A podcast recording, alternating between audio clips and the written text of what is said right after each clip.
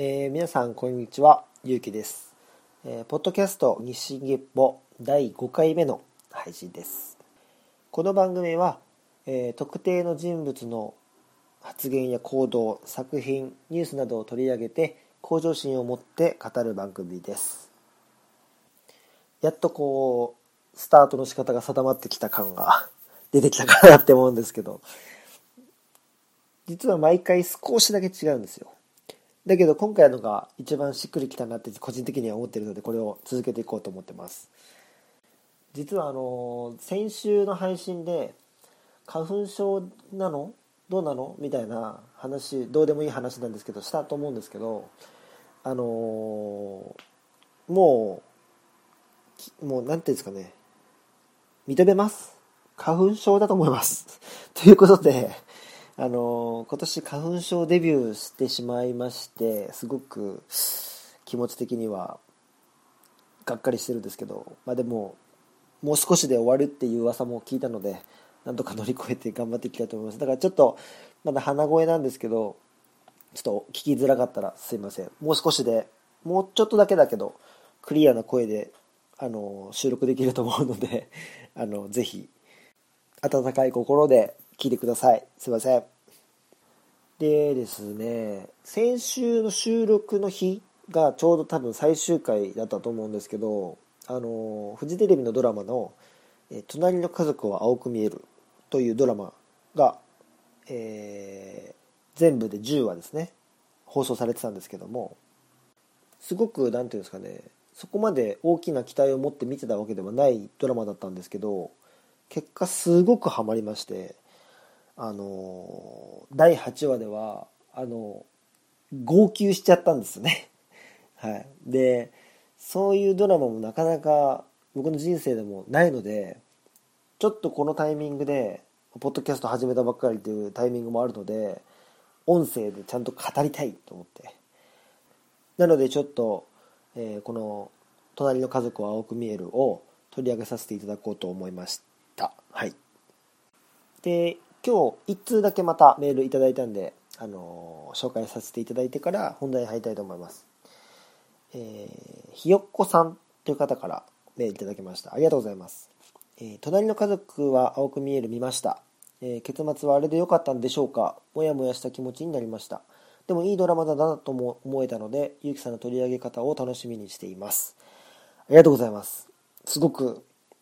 言いたいことありますけど、うーん、ちゃんと本編で話しますね。特にこの結末はあれで良かったんでしょうかというところですね。僕はいろいろ思うところはあるので、後ほどちょっと触れたいと思います。メールありがとうございます。早速ですね、ドラマの概要からちょっと触れていきたいと思うんですけども、まず、え、舞台が、え、コーポラティブハウスっていう、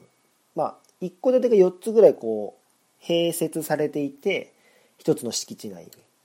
だから共有スペース的な庭があってその周りを囲うようにこう一軒家が4つ並んでいる感じですね。でその4つ一体がもうその集合住宅みたいになっているっていうようなコーポラティブハウスっていうのが最近流行りだしてるらしいんですけどまずそこが舞台なんですよね。なので4つの家族がいます。で主人公の松山ケンイチさんと深田恭子さんが演じている夫婦がすごく明るい夫婦でえー、あとはそこを設計した、えー、建築デザイナーさんとあとはその方と同居している親戚と思われる男性っていうその男2人っていう家とあとは、えー、両親と、えー、女の子の子供が2人いるっていう、まあ、普通のよくあるような4人家族っていう家族とあとは結婚はしてないけど事実婚関係になる男女。っていうこ4つの家族が、一緒に住むことになるんですね。一緒のそのコーポラティブハウスっていうところに住むことになるんですね。で、まあ、どこの家族も全然形が違っていてでまあドラマのタイトルっていうのが「隣の家族は青く見える」っていうタイトルなので、まあ、要は傍から見る家族とあの内情とか実情っていうのにちょっとした差があったりとかその辺がまあテーマになってたりするんですけどまず、まあ、主人公の、松山ケンイチさんと深田恭子さんの夫婦っていうのはすごく明るい夫婦でもうすごく何ていうんですかね傍から見たら理想的ななんか明るくてもう仲もいいっていうような夫婦なんですね。でも子供がいないんです。っていうのはまだできてなくてすごく子供が欲しいんですけど、まあ、なかなかできないっていう夫婦なんですよで要は妊活中なんですけど要は妊活してますよってあんま宣言してる人っていないじゃないですかなのでその辺が周りから見たらすごく幸せそうだけど本人たちはあの妊活っていうのに取り組んでいてなかなかうまくいかなかったり一喜一憂したりっていうのを繰り返してなかなか表にこう悩みを言えなかったりっていう夫婦ですねまず。でさっき普通の家族って言ってたあの夫婦がいて女の子2人いるっていう家族、まあ、これ2つ目の家族ですけどはまず奥さんが何ていうんですかね子供とその理想の家族っていうその何ていうんですかね人から見る理想の家族みたいなものに対しての執着がすごくてでインスタ映えとかも気にしながらリア充代行サービスとかも利用しながら人にこう羨ましがられたいみたいな願望があってっていう奥さんと急に会社を辞めてしまった夫っていうまあ夫が、えー、働いてた会社っていうのもすごく出張が多くてもう全然家族と入れないみたいな。で辞めてはみるものの奥さんからしたら安定した収入がなくなってあなた無責任じゃないどうすればいいのよ。でも子供に対しての教育費をもっとかけたいみたいなところでこうすごく負のスパイラルに入ってしまう家族なんですよね。周りから見たら一見普通の家族なんですけど、まあ、その辺すぐすぐボロ出ちゃうんですけど 一応そういう家族がまず2つ目。で3つ目が、まあ、子供が欲しくないってもう私の人生に子供欲しくないって言っている女性とその人と一緒にいるバツイチの男性。でその人同士は結婚もしない、えー、事実婚でいいじゃんっていうスタンスの、まあ、現代っぽい夫婦の形ですよね。一応事実婚なんで一応夫婦じゃないですか。で一応2人で暮らしていこうという元事実婚関係なんですけどももともとそのバツイチの男性には子供がいまして、え奥さんの方に親権があったんですけども奥さんが元奥さんが急死してしまうんですね。でもともと親権を争ってたぐらいあの子供と一緒にいたかったのも事実だったので子供を引き取ることにするんです。でも子供がいらないって言ったじゃない私みたいな感じで女性とうまくいかなくなってしまう。でどうするのか？みたいな感じの家族が3つ目。で4つ目があのデザイナーの建築デザイナーの人なんですけど、まあ、簡単に言えばゲイなんですよ。でえー、親戚って嘘ついて要は恋人をと一緒に住んでいる。っていうまあもう簡単な説明になっちゃいましたけどそういう家族ですね。新しい家族の形。だから4つの家族が全然違うタイプの家族なんですよ。でもこう話が進んでいくにつれて、えー、テーマが一つつながる部分キーワードとしては子供っていうものがあると思うんですよ。まあ、主人公は分かりやすく妊活中なんで、ま、子供を欲しい欲しいと頑張ってるわけですよね。で、え、2番目の家族ってそのさっきあの4人家族って言ってた家族は要は子供に対しての理想とか、えー、執着していくあまり夫婦関係がうまくいかなくなってしまったりとかそういう部分でその子供っていうのを絡めた時に家族っていうのはどういうふうに壊れてしまうのかどういうふうに作り直していかなきゃいけないのかっていうのが少しテーマになってる気がするんですね。で3つ目が、えー、子供欲しくない女性とバツイチの男性っていうとこで要は結局ある程度話が進んでいくと女性は女性でその男性のことをもちろん愛してるのでその子供をあ子供としてというよりか家族としてあの一緒に暮らしていくっていう方向に転換していくんですけどやっぱ育ての親と生みの親の違いだったりとかもともと子供が欲しくないって思ってたっていう部分とのギャップだったりとかいろんなところでこう葛藤があってそういうのと向き合っていくっていうイメージもこの家族にありますね。で4つまあゲイなので一見子供関係ないじゃんっていう感じなんですけどあのその建築デザイナーの方のお母さんは早く結婚しなさい早く孫を見せなさいって言うわけですよ息子にでも自分はゲイだからそれに応えることができないってことが分かってるんですけど親にもまだカミングアウトをできてないっていう状況からスタートするんですよね物語がなので要は子供を期待されているけど子供が作れないっていうカップルっていうまた一つの子供っていうのがテーマになった家族だなっていうのをすごくこの現代っていう感覚から見ても考えなきゃいけないなって思いますよね。まあ、最近だとあのパートナーシップっていう結婚に準ずるような、えー、パートナーですよっていうようなことを、まあ、宣言するような手続きがあったりとか、まあ、自治体にもよるみたいですけども、まあ、そういう部分でもあのある程度こういう、まあ、LGBT なんても言いますけどあの理解世の中がどんどん理解していかなきゃいけない。それがある程度普通だっていう感覚になるまでこの少数派っていう部分に分類されてしまう人たちっていうのはいろいろ戦わなきゃいけないんだろうなっていうところも、まあ、ちょっとテーマには少し入ってるかなと思いますけどね。まあ今の時代には取り上げていかなきゃいけないテーマの一つなのかなっていうところもこのドラマからはすごく感じます。で、えー、この辺からですねちょっとあのネタバレが含まれていくと思います。でもう終わったドラマなので、えー、がっつりネタバレさせちゃうんでもしこれから見るよって人がいたら、えー、前情報入れたくないよって人がいたらまず見てください。でその後にぜひ聞いてください。で聞いた上でも楽しめるよって人は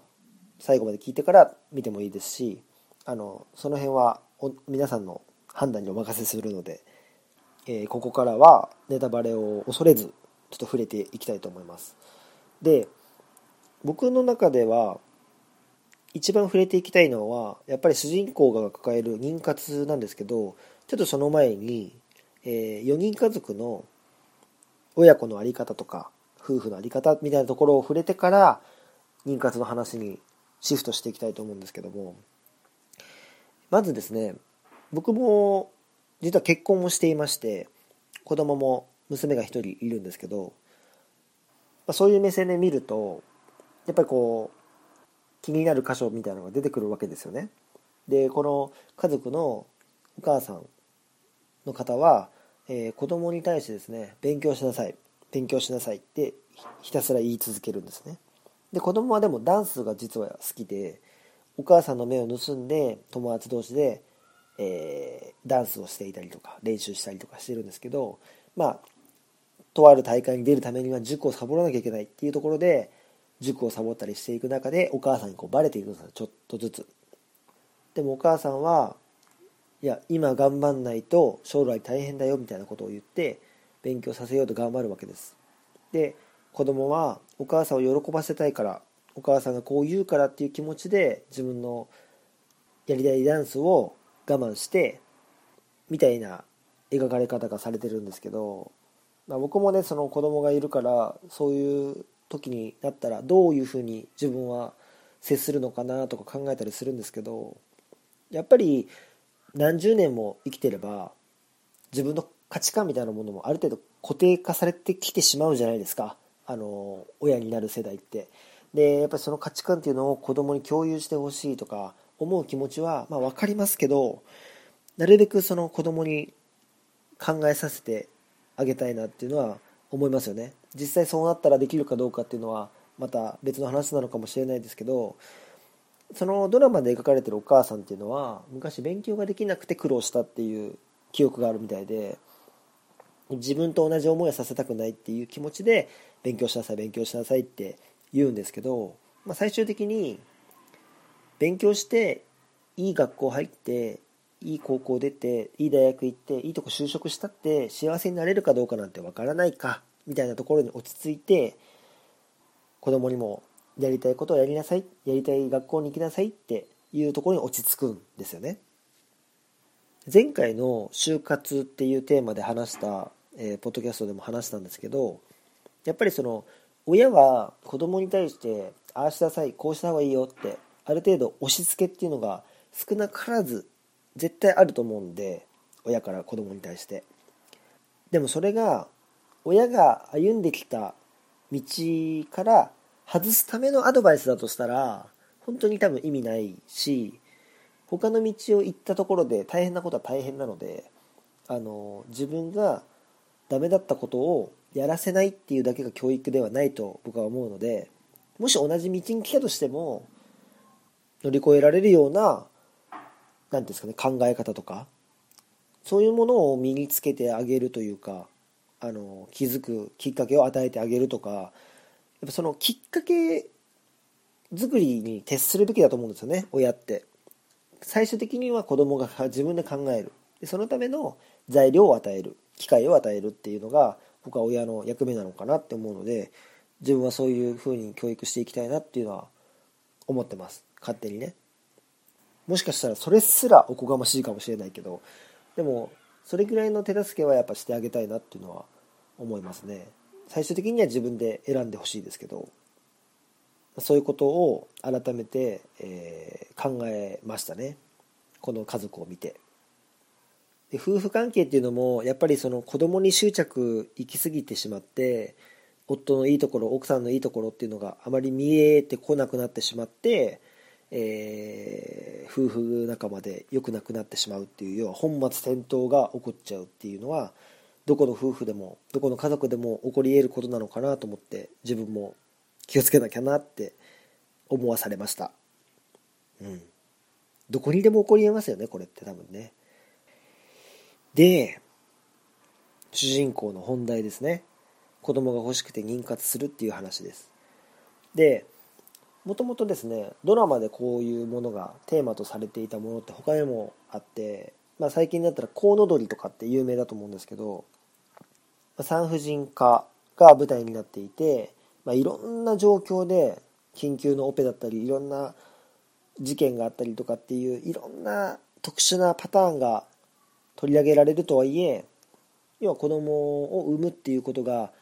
すごく奇跡的なことなんだよっていうのを教えてくれたドラマだったんですけどちょうどそのドラマが始まったのが、えー、うちの子供がちょうどお腹にいるよって分かった直後だったんで妻からこういうドラマ始まるから見てねって一緒に見てねって見ようねって誘ってくれて見たんですけどそのドラマを見た時の感想っていうのがあこれだけの、えー、ハードルを乗り越えて子供生まれてくるのかとかこういうパターンもあるのかとか確率は低いとはいえこういうことも起こり得てしまうのかっていうのをすごく感じるドラマだったんですよ。でそこにはもちろん恐怖っていうところももちろんあるんですけどもしこうなっちゃったらどうしようっていう。だけどあそれだけ奇跡が重なって偶然が重なって子供っていうのはやっと健康状態で僕らのところにやってきてくれるんだなっていうのがすごくわかるドラマだったんで将来子供欲しいなって思っている人が見たらもちろん恐怖も出てきてしまうかもしれないけどそれだけすごいことなんだっていう部分でも勉強になるかなとは僕はすごく思います。で「コウノドリ」っていうそのドラマでも、えー、妊活してなかなか子供ができなくて、えー、体外受精もやってやっと子供ができたけど、えー、流れてしまうっていう描かれ方がされてまして、まあ、すごく現実路線というかすごく悲しい回ではあったんですけど要はこれだけ苦労して子供を欲しいと強く願っていても子供を授かれないっていう人もいるんだなっていうことをやっぱりこう改めて痛感させられるドラマだったんですよね。で実はうちは今子供1人いるって言いましたけどなかなかねできなかったんですよね。でこの「隣の芝生は青く見える」にも描かれてるんですけどまあ否認をせずに1年以上妊娠がないと不妊症っていう判断になってしまうらしいんですよ。それで言うならばうちもそのカテゴリーに入ってたのかなっていう部分はあるんですけどうちの場合は結婚したのが26歳の時だったんですね僕が。なので今結婚7年なんですけど、えー、最初の2年は子供はまだいいかなみたいな感じだったんですよ。で2年経つか経たないかぐらいの時にそろそろ子供欲しいかもねみたいなモードに入るんですけどそこから3年ぐらいできなくてで最初はまあそのうちとかさ授かり物だからとか余裕ぶっこいて言ってたんですけどやっぱさすがに2年とかなってくるとだんだんやっぱ多分夫と妻だったら一般的にそうだと思うんですけど妻側が耐えきれなくなってくるんですよねメンタル的に。なんでできないんだろうって。で男は大体このドラマでも描かれてますけどそのうちできるってって楽観的なことを言い出すんです。でそこでちょっとこういざこざがあったりちょっとしたことがイライラしたりっていうのがうちもありました。でそういうところもこのドラマは描かれていてでそうなってくると今度体の検査をしようっていう話になってくるんですけど、まあ、うちの場合は幸い、えー、妻は検査をしましたが僕は検査をせずに、えー、そのタイミングで授かれました。なので期間は3年っていう割と長めのその不妊症っていうところだと思うんですけど、まあ、焦ったりあれなかなかうまくいかないなって思ってる期間っていうのは約1年間ぐらいだったのかなって。もう少し遅れてきたら僕も検査してそこから、えー、人工授精だったりっていうところにもしかしたら進んでた可能性も全然あったのでそういう目線で見るとすごく人事じゃないドラマだったしすごく感情移入もしました。でこのドラマの主人公夫婦っていうのはすごく子供が欲しいっていう強い気持ちを持って結婚してるのでもう家を設計するところから子供部屋だったり子供が滑る滑り台とかが置かれていて多分人一倍子供ができないという現状現実が受け入れられなくて悩んで疲れてメンタル弱い時にその家の仕様を見てもっと落ち込んでしまうとか。で夫婦の中でいろいろ考えるわけですよ。どこまで無理してでも子供が欲しいのかみたいな。最初はやっぱり男性側は基本的に楽観主義だと思うのでそのうちできるよとかそんな無理して人工授精までしなくていいんじゃないみたいな話になるんですけどそこでやっぱり奥さんとあの温度差が生まれてしまったりとか考え方が一枚岩にならなかったりとかっていうギャップでちょっとしたことで喧嘩してしまったりとかちょっとこうお互い気遣い合っちゃったりとかそういうのが続いていく。でも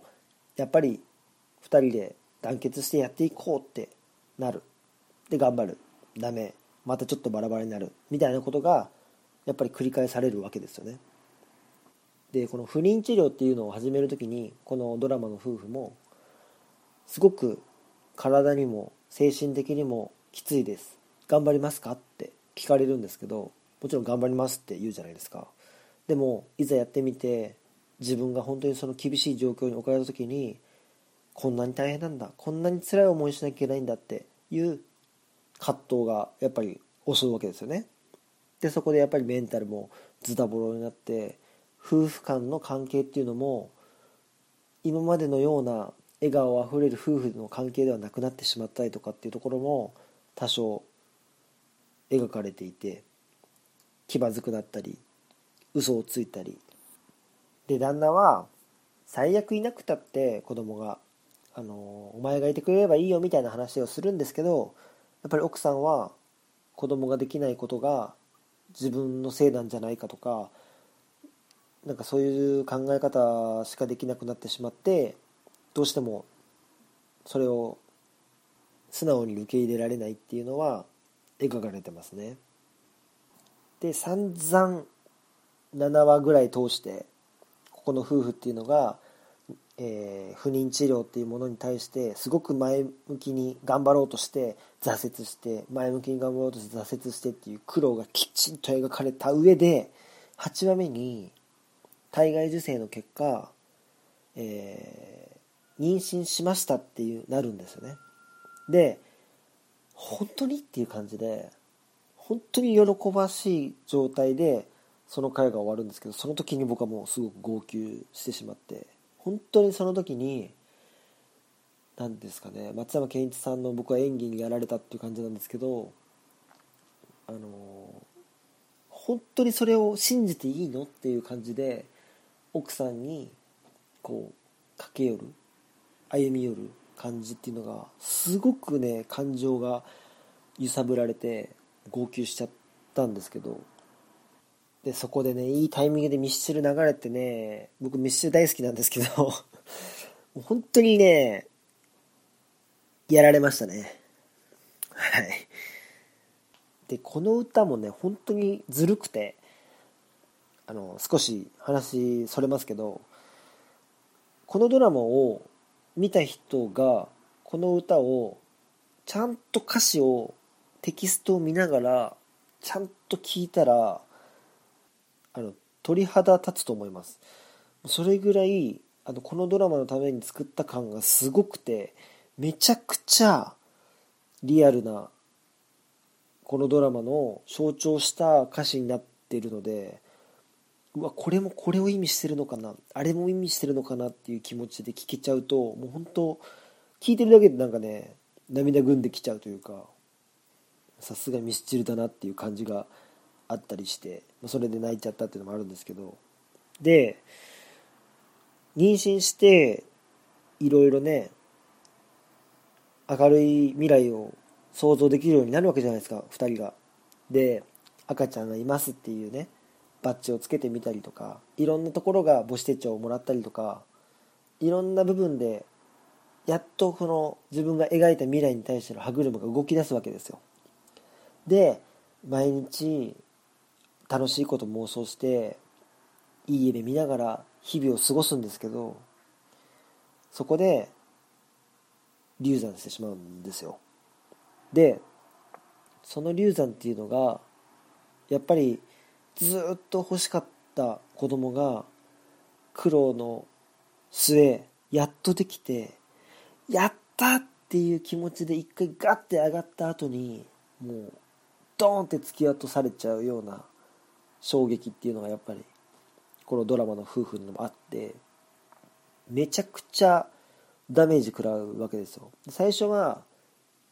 流れちゃったっていうぐらいの感じでそっかって2人ともなんとなく受け入れるんですけどふとした瞬間に一回期待して突き落とされちゃった感を感じる瞬間っていうのがやっぱあってそこでやっぱりこうメンタルが壊れてしまって一回この2人っていうのが離れ離れになってしまうですよね。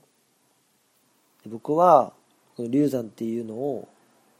その自分たちの夫婦で経験したことはないのであくまで想像なので現実その辛さを知っている人からしたら知ったかするなってなるかもしれないですけどあの想像を絶する辛さなんだろうなってあの思います。ずっと欲しくて欲しくてたまらなかったのにもかかわらずやっとできて喜んでたのがぬか喜びでってなったらそんなんだったらまだできないでほしかったなって思っちゃったりとか変な自分の嫌な部分が出てきちゃうような気がしてすごく辛いだろうなって、うん、思いますね。で、まあ、離れ離れになった2人っていうのがいろいろなことを冷静に考え出して奥さんは旦那さんに対して違う人と結婚して子供を産んでとかそういう提案したりするんですけどその子供が産みたくてっていう気持ちが強すぎたせいで大好きだった人との夫婦生活が終わるっていうのはこれこそ本末転倒じゃないかっていう話をして未来設計をし直すんですよ。でそこには子供のない人生っていうのもありだと思って生きていこうよっていう感じで物語は終わっていくんですよね。なので結局このドラマの最終的に子供はできなかったんです。だけど子供がいない人生っていうのを今までは考えられなかったけど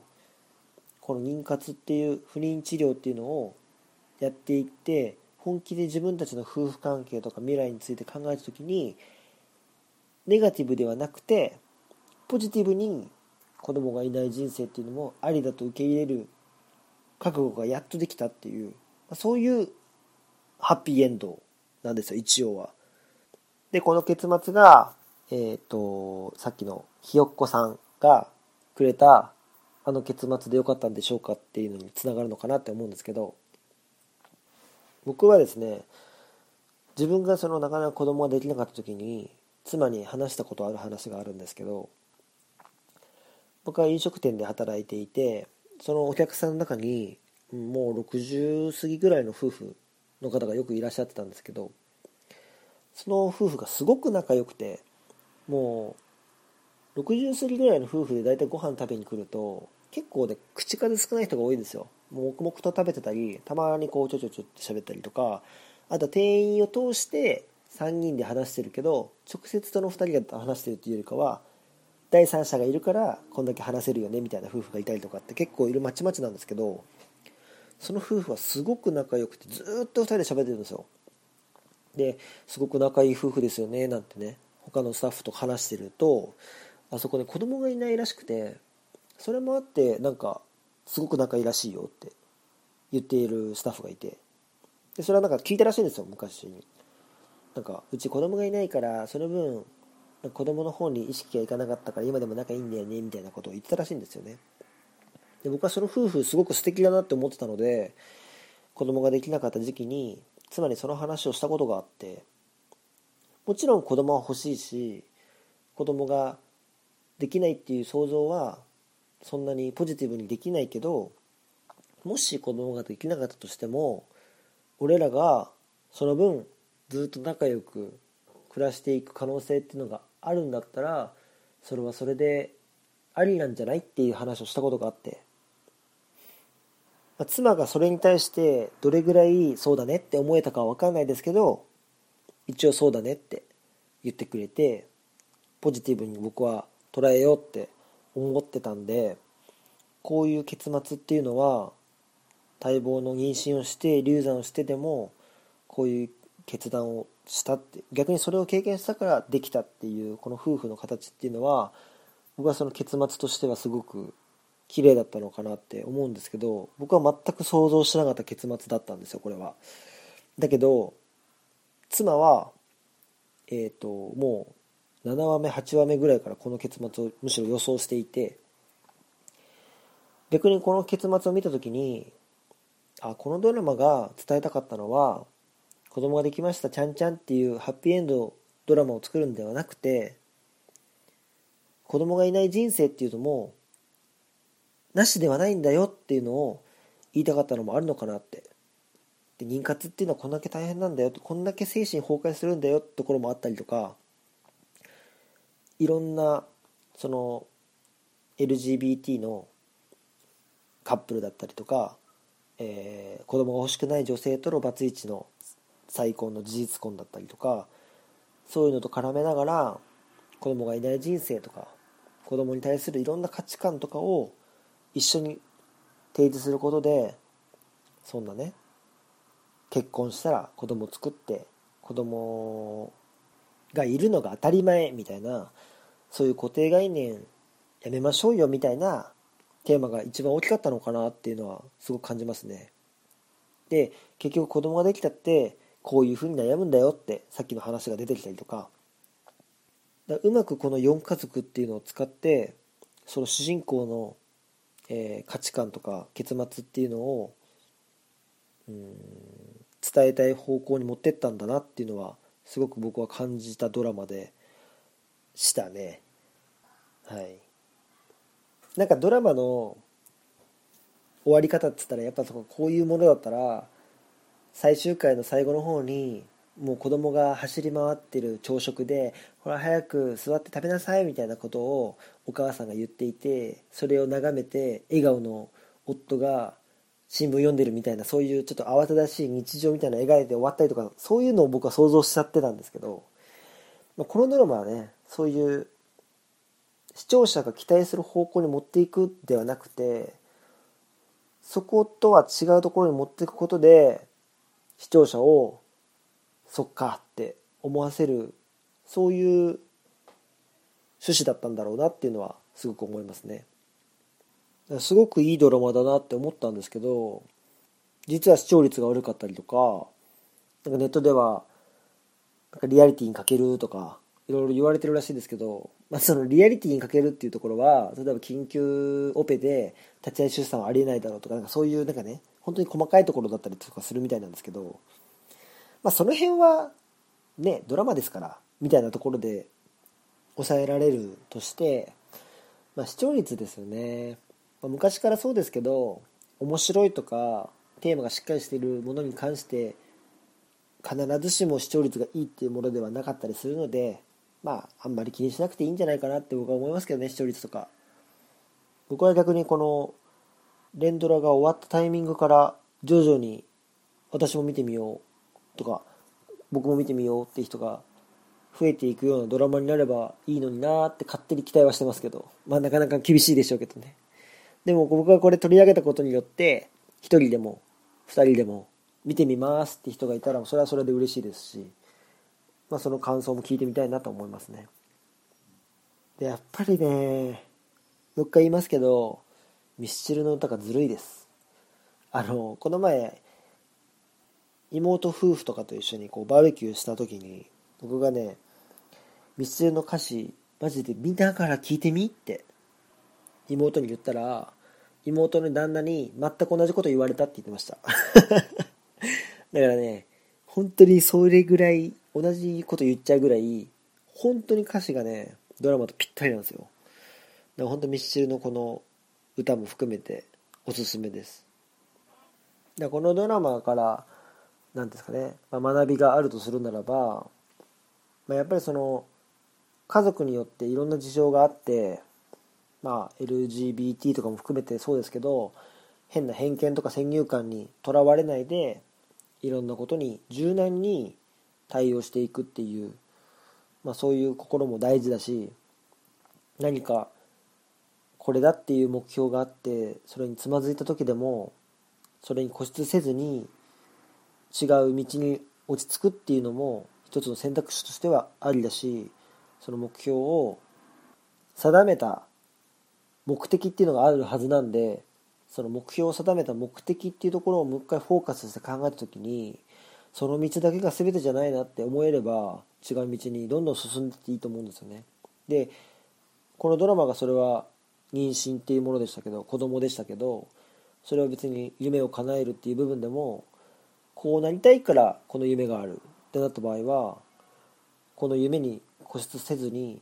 こうなりたいからのところで他に方法はないだろうかとその目指す方法はないだろうかって考えるのも一つの考え方なのかなっていうのは思いますし子供は奇跡の産物ってことですね。本当に。このミッシェルの歌でもあって当然と思ってたことも実は奇跡で数えきれない偶然が重なって今の君と僕がいるっていう詩があるんですけど本当にそういうもんだなと思いますよ。子供の頃大人になったら結婚して子供を産んで幸せな結婚生活を送るんだなんてね。それが当たり前のようにできるものだと思ってたと思うんですよみんな。僕もそうだったし。でもそれができない人もいるしできなかったとしてもくじけちゃいけないっていうことなんだと思うんですよね。もしそうなりたいって思うきっかけっていうのが幸せな人生っていう一つの目的なんだとしたら幸せな人生って別に結婚しなくたって子供できなくったって方法は無限大で形だって人それぞれ自由じゃんっていうところなのかなっていうのがこのドラマの総まとめですね。はい。是非見てない人は見てみて感想いつでもいいので送ってください。今日もだいぶ喋っちゃいましたけどこんな感じでこの話は終わりたいと思います。えー、テーマに関する投稿やご意見、感想、リクエストなどお待ちしてますので、ぜひメールをいただきたいと思います。えー、アドレスは数字で 24GEPPO アットマーク Gmail.com 日清月歩アットマーク Gmail.com となっておりますので、どしどしメールください。今なんとか最低1通ずつはいただいているので、すごくありがたいんですけど、2通3通10通大歓迎なんでどしどしくださいお願いしますで来週の次回告をして終わりたいと思いますが来週のテーマがえー、断捨離です。言葉はよく耳にすると思いますけど、断捨離について語りたいと思います。あのもともとね、僕が断捨離っていうものを意識し始めたのが、山下秀子さんという方が出した本で「断捨離」っていう本があるんですけどそれを読んであ自分の人生にも取り入れたいなって思ったのがきっかけでまあ、ていうんですかね生活の随所にこの断捨離っていう考え方が少しずつですけど自分に身についてきて最近またちょっと再燃してきてね物をどんどん減らしたいなっていうでこの断捨離っていう考え方はただ単に部屋がきれいになるとかすっきりするってだけじゃなくていろんなことに応用ができる考え方なのでちょっとそれを一回取り上げたいなと思います。なので、まあ、メールでも断捨離についていただいてもいいですし今までの回を聞いた感想でもいいですしメールいただけたら嬉しいです。はい。というわけでお時間になります。お相手はゆうきでした。また来週。さよなら。